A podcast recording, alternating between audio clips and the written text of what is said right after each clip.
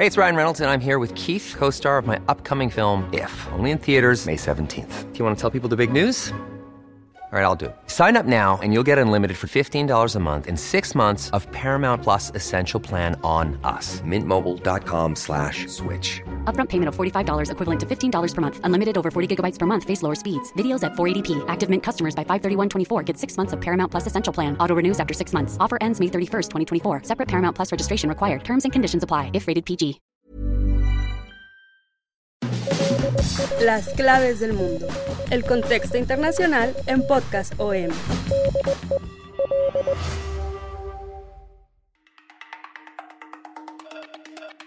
En este momento estamos en una protesta ciudadana democrática y pacífica en contra de las políticas de Petro, que se cree el dueño absoluto de la verdad y no toma en cuenta ninguna opinión.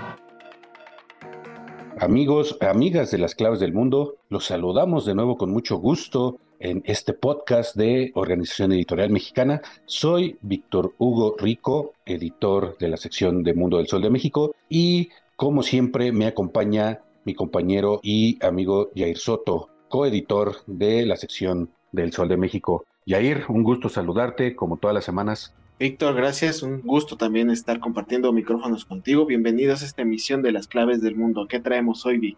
Hoy vamos a hablar pues de un tema que puede cambiar en muchos sentidos el panorama político y social de toda Latinoamérica dependiendo de cómo termine este episodio y estamos hablando de Colombia, en particular las importantes reformas que está planteando el presidente Gustavo Petro. Ya en otros podcasts hemos hablado de este reflujo hacia la izquierda de todo el subcontinente y todo lo que ello implica desde que Petro ganó la presidencia, el primer presidente de izquierda que tiene este país, hasta las últimas elecciones donde eh, Luis Ignacio Lula da Silva llega al poder con todo lo que esto implica. Sin embargo, eh, nos vamos a enfocar en estas reformas porque hasta el momento consideramos que son pues las más radicales que ha propuesto un presidente de izquierda en toda Latinoamérica hasta el momento. Está planteando reformas profundas y todas al mismo tiempo. Estamos hablando de una reforma de salud, de una reforma de pensiones, de una reforma laboral que pues entrelazan unas con otras y una reforma tributaria que sería la forma de financiar parte de estos programas y al mismo tiempo en que Petro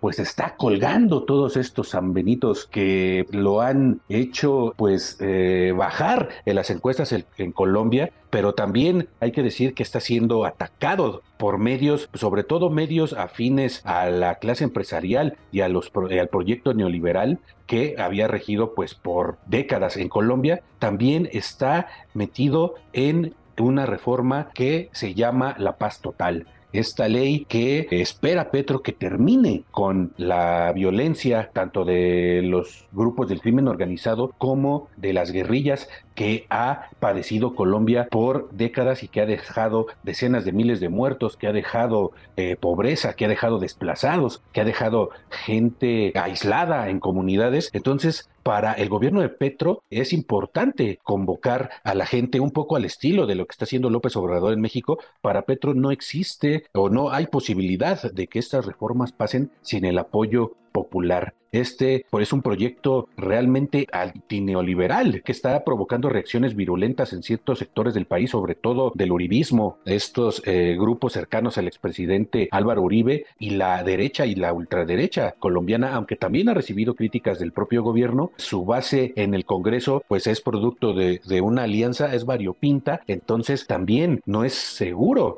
que todas estas reformas puedan pasar o no por lo menos al mismo tiempo y por ello por los ataques de la oposición, por los ataques de, la prensa, ha tenido que sacar a su base social que es pues el pueblo colombiano a las calles, ¿no? Entonces hemos vivido en la pasada semana importantes manifestaciones de apoyo, pero también digamos, los grupos que están en contra han sacado a la calle a los antipetristas para protestar por estas reformas que lo acusan de que van a llevar a Colombia a una dictadura y empieza esa acusación que ya hemos escuchado varias veces sobre que eh, se puede venezolanizar eh, el país. De hecho, la revista Semana publicó un artículo donde decía que Colombia iba hacia la cubanización con estas reformas. Pero ¿en qué consisten las principales reformas, Estamos hablando de una serie de reformas que prácticamente le quieren dar un sentido social a estos sectores, empezando por eh, la reforma de salud, donde el gobierno de Petro está, eh, tiene las intenciones de modificar profundamente este sistema de salud que ya lleva casi 30 años rigiendo a Colombia y lo quiere convertir en un sistema controlado por el Estado. De esta manera, pues trata de quitarse a las empresas privadas que actualmente son eh, intermediarios para la atención de salud pública de los colombianos. Actualmente, quienes tienen un trabajo formal contribuyen junto con el empleador con el 12.5% de su salario al sistema de seguridad social y ese dinero va a un fondo que va a financiar la salud de los que pagan y de los que no y a quienes se les subsidia, eh, también logrando una cobertura de más del 90% de la población y estas son eh, cifras oficiales por el mismo gobierno que ha presentado. Bueno, y después eh, este fondo gira recursos a las entidades promotoras de salud que pues todas son o en su mayoría son privadas y ellas se encargan de controlar y de contratar a la red de instituciones prestadoras de servicios de salud, es decir, pues a las clínicas y hospitales. Entonces, el gobierno de Petro considera que el actual sistema pues no es equitativo porque al menos 600 municipios, según Petro, están careciendo de puestos de salud en su zona rural, mientras que las grandes ciudades pues hay bastantes clínicas de alto nivel y esto marca claramente la desigualdad en la atención de salud pública. Y bueno, y también esta reforma pues está proponiendo que el dinero ya no sea girado a estas entidades promotoras de salud, sino que el fondo lo haga directamente a los hospitales que prestan los servicios para eliminar esta intermediación. Los recursos ahora pasarían a manos del, sector público y estas entidades privadas de salud pues estarían vigentes durante esta transición pero el gremio, la que evidentemente pertenecen estas entidades promotoras de salud, eh, advierten que esta reforma va a terminar por eh, destruirlas totalmente. Entonces, el gobierno está enfocado en la creación de centros de atención primaria con la función de, atender servicios básicos para 25 mil personas, sobre todo de escasos recursos, y también en caso de ser necesario, estos centros remitirían al paciente a hospitales, o que estén siendo atendidas en situaciones de mayor complejidad. El gobierno, bueno, finalmente en esta reforma, pues también busca que los médicos hagan consultas de prevención a domicilio y especialmente en las zonas rurales. Entonces el enfoque que le está dando Petro a la reforma de salud es retirárselo al, sector privado para un control totalmente estatal. Todos sus fondos y su administración sería encargado totalmente al 100% por el gobierno colombiano. Esto pues eh, prácticamente como ya adelantadas Víctor, pues el sector privado, el empresariado está totalmente molesto con esta situación de que les retiren el negocio de las manos y eh, han encabezado o han movilizado a ciertos sectores conservadores para evitar que esta reforma de salud eh, tropiece, que no avance y por después de eso pues también hay que hablar de otros, otras dos reformas importantes que está promoviendo Petro. Y bueno, y también la segunda muy importante es el cambio que está proponiendo al sistema laboral. Eh, aunque esta propuesta para la reforma aún está en construcción, el gobierno todavía no la ha presentado formalmente, incluso por ahí eh, hubo un escándalo esta semana, la, última semana de febrero y principio de marzo, en el que se reveló parte de este, esta propuesta laboral que costó incluso la, destitución de tres ministros de, de Petro vinculados a esta, ellos dicen malintencionada filtración. Mientras tanto se sigue trabajando, pero básicamente este tema, esta reforma laboral, eh, está considerando que eh, la actual estructura productiva no está brindando suficientes oportunidades de trabajo y cuando lo hace son empleos de baja calidad.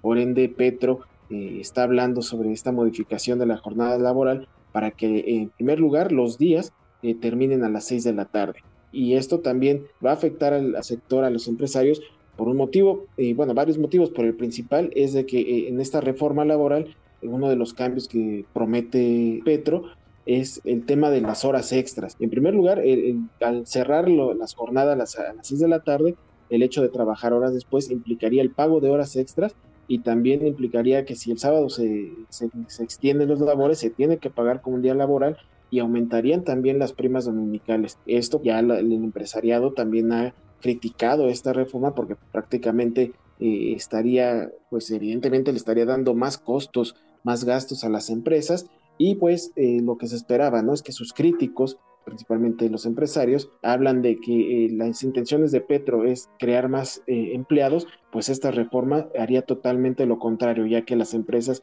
estarían totalmente en un tema de, no contratar gente precisamente para ahorrar recursos, ahorrar dinero, y esto pues podría salir de una manera diferente a lo que está pensando Petro.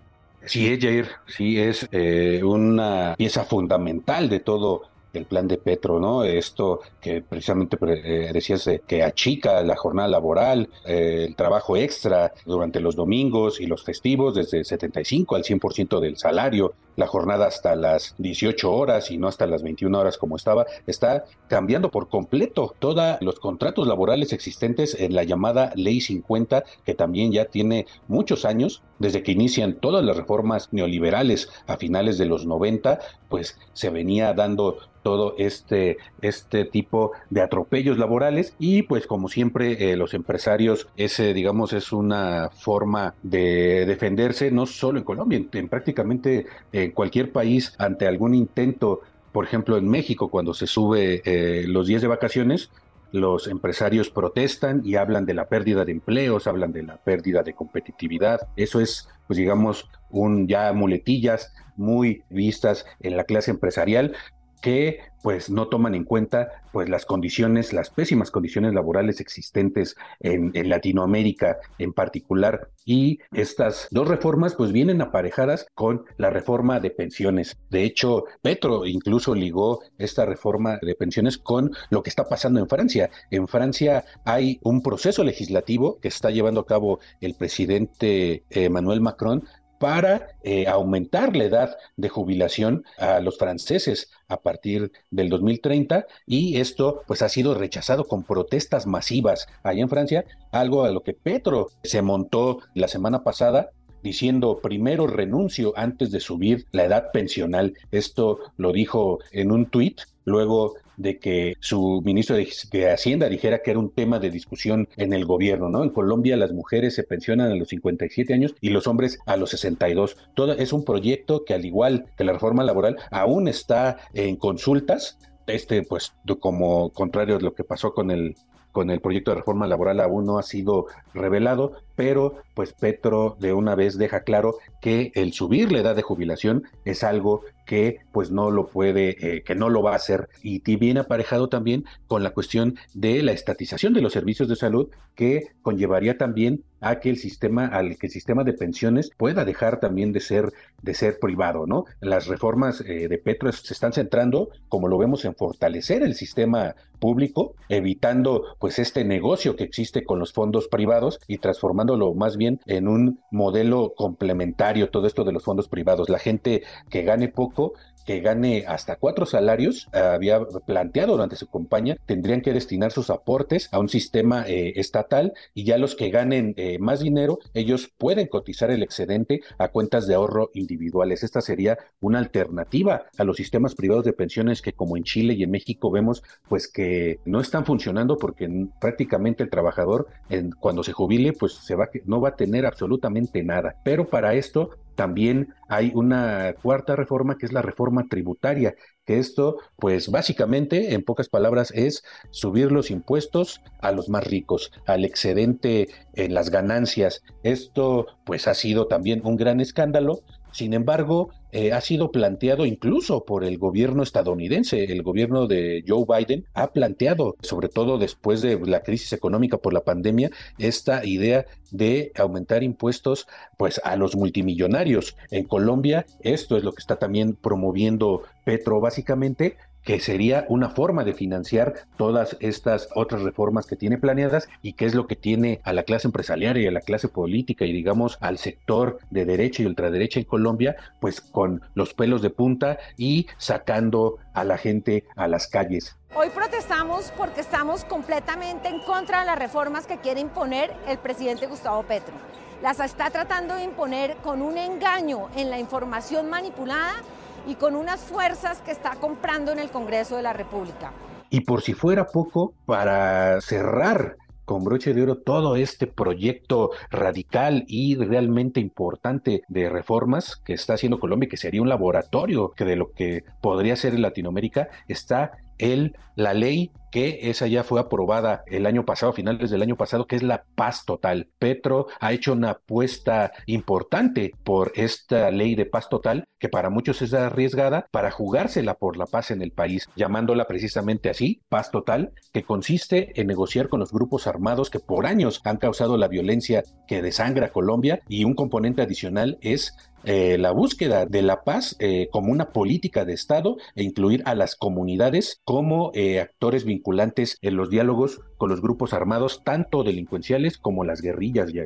Efectivamente, Vic, un plan de paz que también ha sido criticado debido a que pues prácticamente todos estos grupos de guerrillas, narcotraficantes, de, grupos de la delincuencia prácticamente estarían a un paso de, no ser sometidos a la ley, ¿no? Esa es la crítica mayor que tienen los opositores a esta propuesta de, paz total de Petro, pero hay que considerar de que ya después de tantos años en que Colombia ha sido víctima de, este, de esta violencia, de estas masacres, también víctimas del narcotráfico, pues eh, es momento en el que un líder de izquierda ya con antecedentes de guerrilla, ya que sabemos que Gustavo Petro le perteneció a las líneas de las guerrillas, con esta experiencia, él cree que puede eh, llegar a encontrarse con este plan de, paz total eh, que se está conformando con varios grupos, ¿no? Se presentó este proyecto a las disidencias de las FARC, estas disidencias son todos estos grupos que durante el proceso, primer proceso de paz,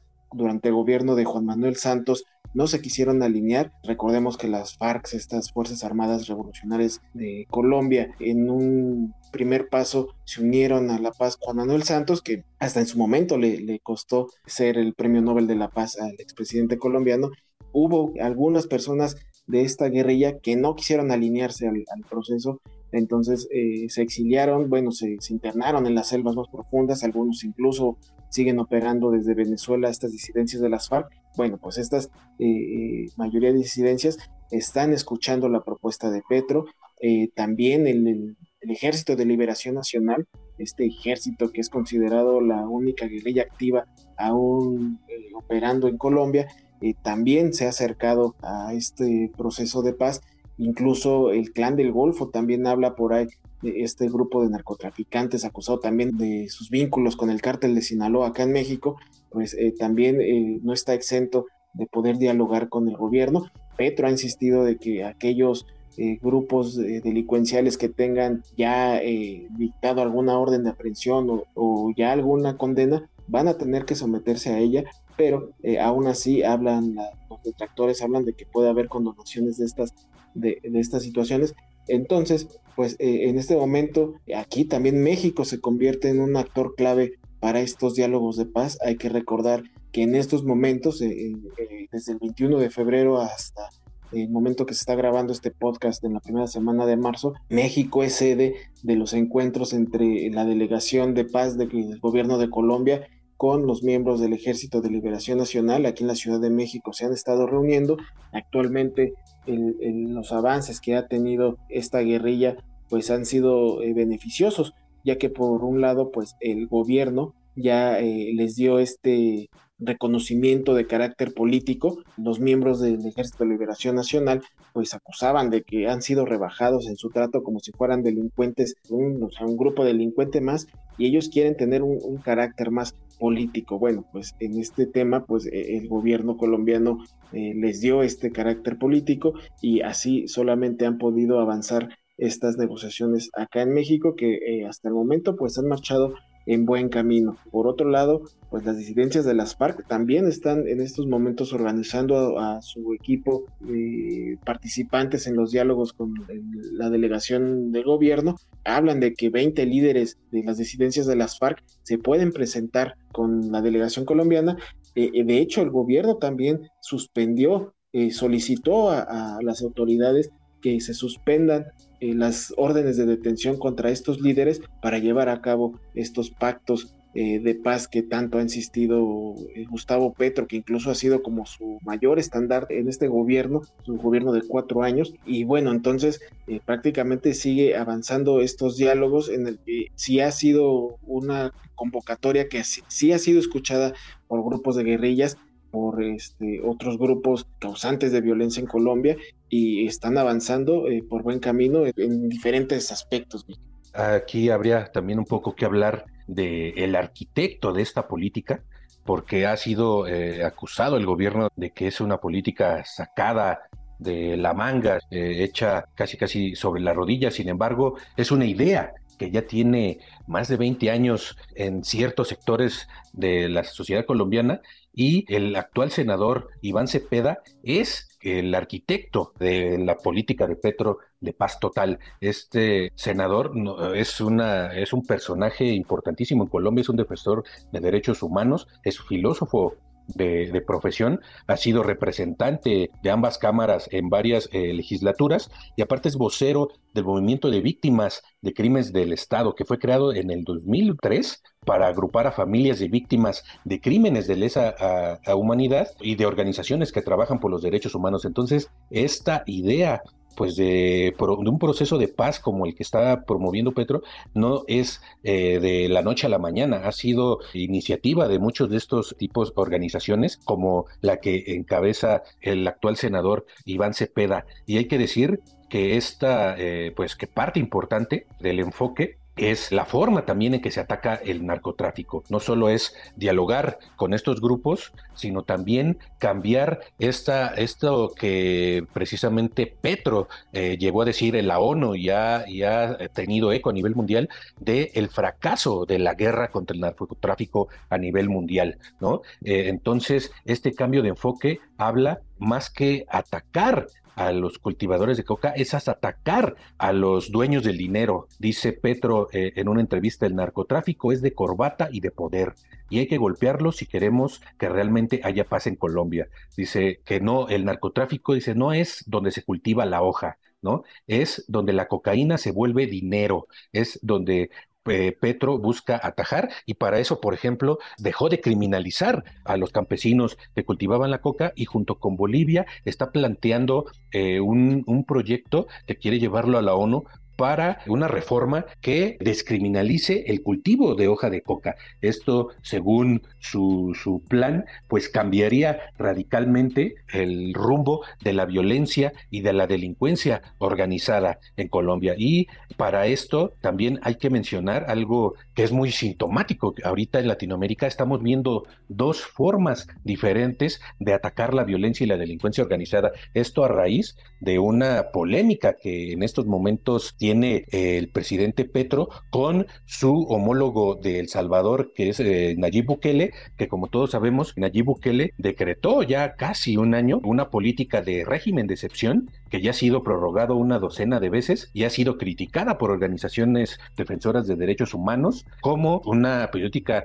de represión y de violación de garantías individuales. Esto eh, ha llevado a la captura de más de 60 mil miembros de pandillas, las llamadas maras, la Mara 13 y la Barrio 18, que son los principales generadores de violencia en El Salvador, y Bukele presume que los niveles de violencia se han reducido a cero. Y para cerrar esta pinza contra las organizaciones criminales, Bukele acaba de inaugurar hace unas semanas la que él, eh, su gobierno llamó la mayor cárcel de Latinoamérica, que es una cárcel, así la mencionaron, una cárcel para terroristas o sea, porque así considera Petro a estos, a estos grupos pandilleros, que eh, va a llevar hasta 40 mil miembros de las maras a un régimen pues totalmente brutal de segregación total. Él mismo ha dicho no volverán a ver la luz del sol Y Petro, pues eh, ante esto afirmó eh, recientemente, cito, el campo de concentración de El Salvador llenos de jóvenes, miles y miles encarcelados, le da a uno escalofrío. Esto declaró sobre esta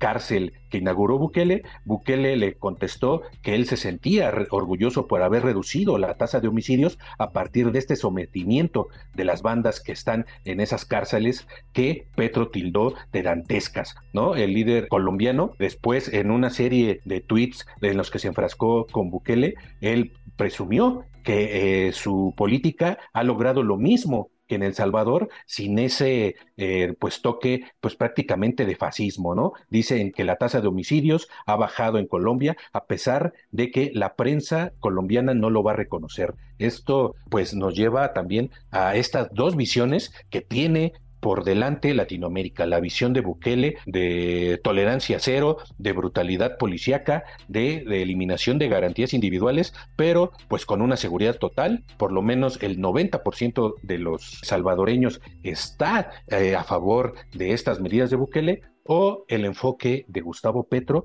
pues que es el diálogo, pactar con estas organizaciones, que sea un proceso realmente de paz, sin violencia y con otro tipo de objetivos de inclusión social. Esto, pues hay gente que lo ve difícil, y en realidad todas las reformas que está planteando Petro se ven en el papel sumamente difíciles, sin embargo, pues habría que reconocerlo que Petro no se está andando por las ramas y está yendo con todo, a diferencia de muchos gobiernos de izquierda, pues que no terminan de definir ningún tipo de política ni en un sentido social ni en un sentido de seguridad. Digamos que Bukele es esa, esa cara, digamos, más brutal de eso, de ese cambio de, o de esas políticas radical. Y Petro es la cara de la izquierda de unas políticas radicales. Y Efectivamente, Vicky, precisamente pues todas estas ambiciosas eh, reformas eh, que está proponiendo Petro y su plan de paz total, pues le están pasando factura justamente a seis meses eh, de haber tomado el poder. La aprobación actual de Gustavo Petro eh, se sigue derrumbando. Eh, según la firma Inbaimer, el 51% de sus, de sus entrevistados está desaprobando la gestión del mandatario en febrero frente al 44% que rechazaba sus políticas en la pasada medición que fue en diciembre. Y bueno, desde su ascenso al poder, que fue el 7 de agosto, Petro también disminuyó al 40% después de estar en el 48% eh, que, eh, de respaldo a su gestión, que fue también hace dos meses. Eh, así, pues Petro, a pesar de este embate que está teniendo en, la batería de reformas y sobre todo en el combate a la, a la violencia, pues le está pasando factura tan solo seis meses después de su gobierno. Y así vamos a poner fin a esta emisión, a este podcast, esperando que haya sido de su agrado como cada semana. Les agradecemos que nos sigan escuchando cada lunes. Hay un programa nuevo de las claves del mundo, el cual podrán escuchar en las principales plataformas de podcast como Spotify, Google Podcast, Amazon Music, Acast, Deezer. Ahí podrán encontrar también todo el contenido que Organización Editorial Mexicana pone a su disposición. Te agradezco mucho, Vic, por haberme permitido compartir micrófonos contigo. El placer es mío. Muchas gracias a todos y nos escuchamos la próxima semana. Agradecemos también la producción de Natalia Castañeda, siempre oportuna, nuestra productora. Y también los invitamos a que nos sigan escribiendo a través de nuestro correo electrónico podcast.com.mx y en nuestra cuenta de Twitter, arroba el sol de guion bajo México. Muchísimas gracias nuevamente, Vic escuchamos la próxima semana. Hasta entonces.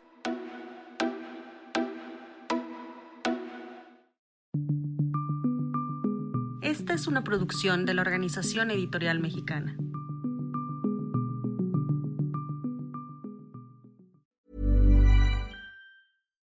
If you're looking for plump lips that last, you need to know about Juvederm lip fillers. With Juvederm Volbella XC and Juvederm Ultra XC, your lip look, whether it's subtle or bold, can last up to one full year with optimal treatment and no additional maintenance. Find a licensed specialist and see if it's right for you at juvederm.com today. That's J U V E D E R M.com. Add fullness to lips in adults over 21 with Juvederm Volbella XC or Juvederm Ultra XC. Do not use if you have severe allergies or a history of severe allergic reactions, or if you're allergic to lidocaine or the proteins used in Juvederm. Tell your doctor if you have a history of scarring or taking medicines that decrease the body's immune response or that can prolong bleeding. Common side effects include injection site redness, swelling, pain, tenderness, firmness, lumps, bumps, bruising, discoloration, or itching. As with all fillers, there's a rare risk of unintentional injection into a blood vessel, which can cause vision abnormalities, blindness, stroke, temporary scabs, or scarring. For full important safety information, visit juvederm.com.